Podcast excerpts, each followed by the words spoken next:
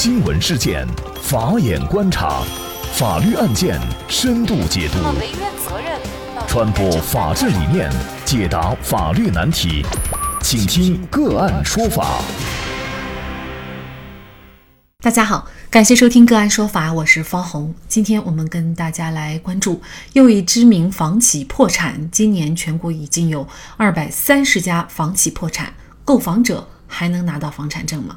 据多家房产网消息，今年全国已经有近二百三十家的房企破产。近日，阿里法拍网上又公布了一家破产企业——张家港东盛房地产开发有限公司。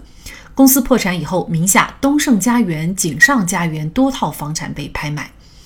东盛房地产开发有限公司是成立于二零零八年四月，从事房地产的开发销售。截至二零一九年二月，该公司在法院有未执行案件十九件，标的达四千五百八十五万元，还多次被判定为失信被执行人，最终公司只能走向破产。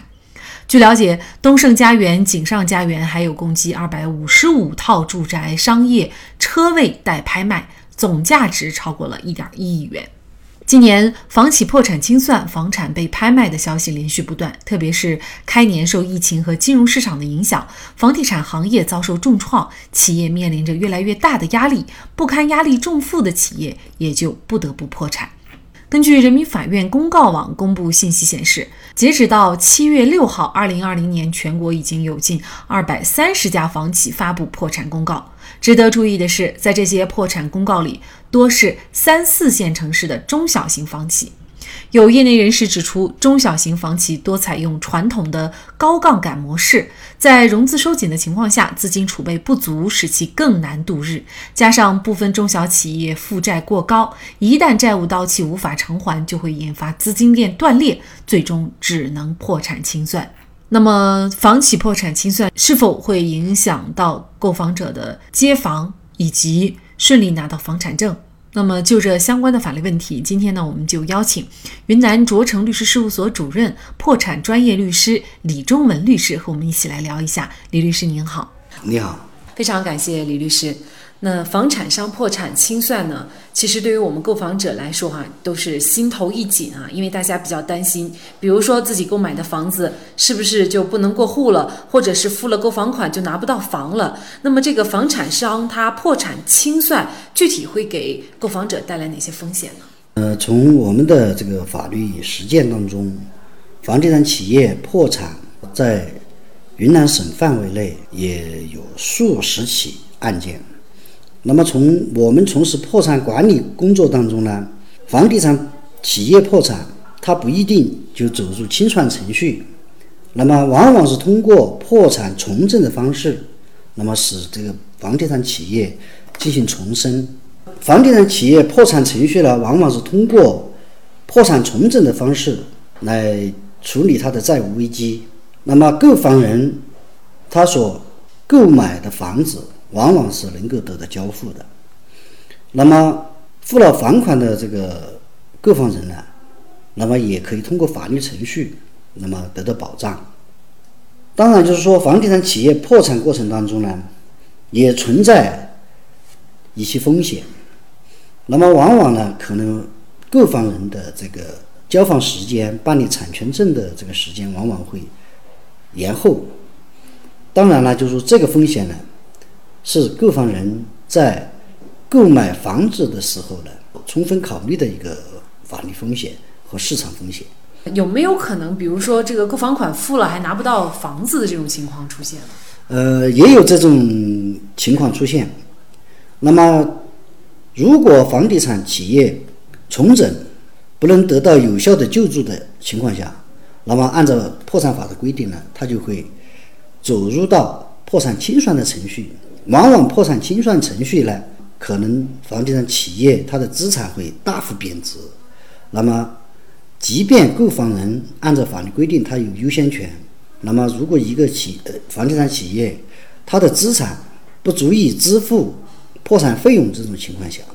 那么购房人的房款往往会发生重大的损失。也就是说，其实破产它分为破产重整和破产清算，这是两回事儿。那么，如果破产重整，也并不代表这个企业就会有会注销或者是消亡，还代表它有可能是起死回生。但是如果是破产清算，可能这个企业也就彻底的失去了这个法人的地位了，或者这个角色了啊。那么这两者之间有什么区别呢？根据现行的破产法的规定，破产程序呢，它是分为三种模式，一种呢就是破产清算。那么破产清算呢，也就是说企业彻底消亡。他的这个资产通过拍卖、变卖，或者是其他的这个依法处理的程序进行变现以后，那么按照法律规定的先后顺位，那么清偿给全部债权人。那么往往这个程序呢，可能给债权人造成的这个伤害是最大的。第二个模式呢，就是破产重整程序。破产重整程序呢，原则上是使这个企业有这个重生的希望，企业往往会存续下去。那么这个程序呢，就需要有有实力的重整投资人将他的资金输入到破产企业当中，使这个企业它的这个资产和资源进行盘活，那么进而提高债权的清偿率。那么，往往这个程序呢，会使债权人的这个债权呢，更多的这个救济途径。那么还有一个程序呢，是破产的和解程序。那么破产和解程序呢，那么它的这个使用面相对比较窄。那么它的这个申请主体往往只有这个破产企业本身。当然，这个就破产和解和破产重整程序呢，它的这个主要目的都是使这个破产企业继续延续。不注销他的这个主体资格，那么这个是三个程序主要区别。当然，就是说是在这个破产程序当中呢，破产清算程序可以向破产和解和破产重整程序进行转换。那么，破产和解和破产重整程序呢，也可以向破产清算程序转换。那这个案件当中涉及到的东盛家园还有景盛家园啊，呃，据媒体报道呢，就是还共计有二百五十五套住宅、商业车位待拍卖，那么总价值呢是超过了一点一亿元。那么在我们平常来看来，这部分的资产呢，它还是一笔巨额的资产啊。那么有这么多的价值的资产，为什么最终还会面临破产清算，也就是面临企业消亡的这种情况呢？这个案件，那么虽然。从财产状况来看，它还有一笔有住宅、商业车位没有进行处置，它的这个价值呢，相对也是一笔巨大的财产。但是呢，从房地产开发过程当中来看，那么有可能它这个在土地开发、商品房住宅建设过程当中，有可能存在相应的行政许可没有完善。另外呢，有可能在房地产开发过程当中，除了购房人以外，它有可能还存在建筑商的工程价款优先权，还有普通的其他债权。那么也就是说，往往处于破产清算阶段，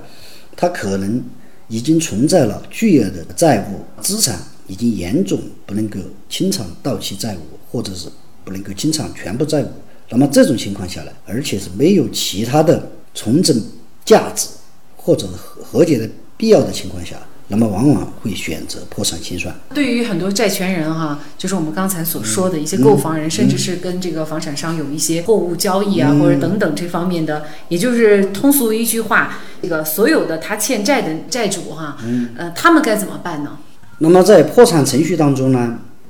破产法也为债权人的救济有专项的法律规定。首先，债权人要积极的申报自己的债权；第二个，要积极的参与债权人会议，对破产管理人提供的所有的方案和报告，那么积极行使自己的表决权。还有，在破产过程当中，债权人可以通过自己或者是债权委员会对管理人、对债务人行使监督权。那么，通过一系列的这个权利设计。那么，债权人在破产程序当中，按照法律规定，他的公平受偿权啊是能够得到保护的。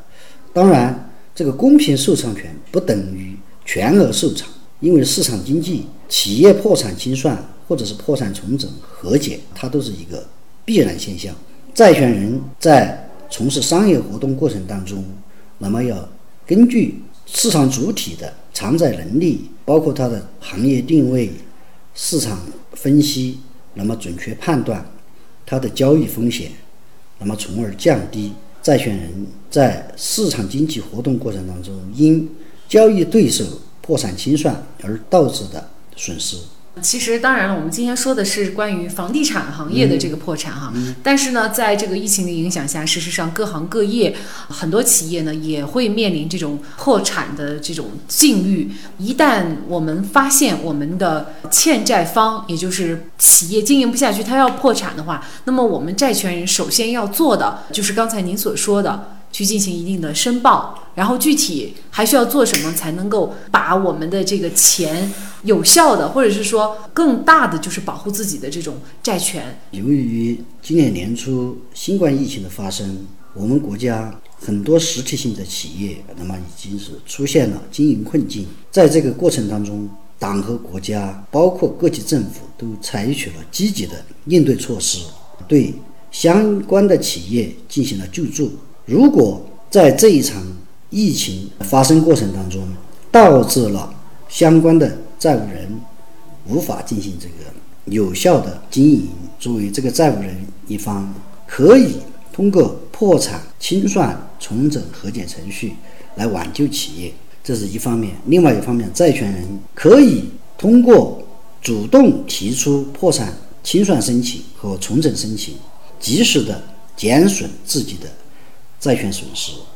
此外呢，在主张债权的过程当中，也要保持理智，准确判断债务人继续经营或者是破产重整、破产和解它的可能性以及它的价值，从而达到利益平衡，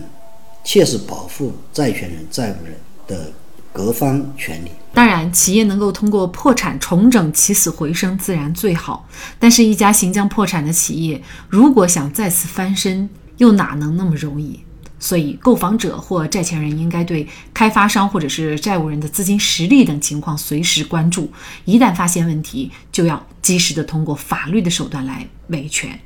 好，在这里再一次感谢破产专业律师云南卓成律师事务所主任李忠文律师。那么，大家如果想获得我们节目的图文资料，欢迎您关注“个案说法”的微信公众号，在历史消息当中就可以找到这期节目的全部图文资料。那么，大家在生活工作当中遇到一些法律问题呢，也欢迎大家向我们进行咨询。您可以添加幺五九七四八二七四六七这部手机号码的微信号，就可以找到我们，他们都非常的资深、专业和负责任。感谢您的收听，我们下期节目再见。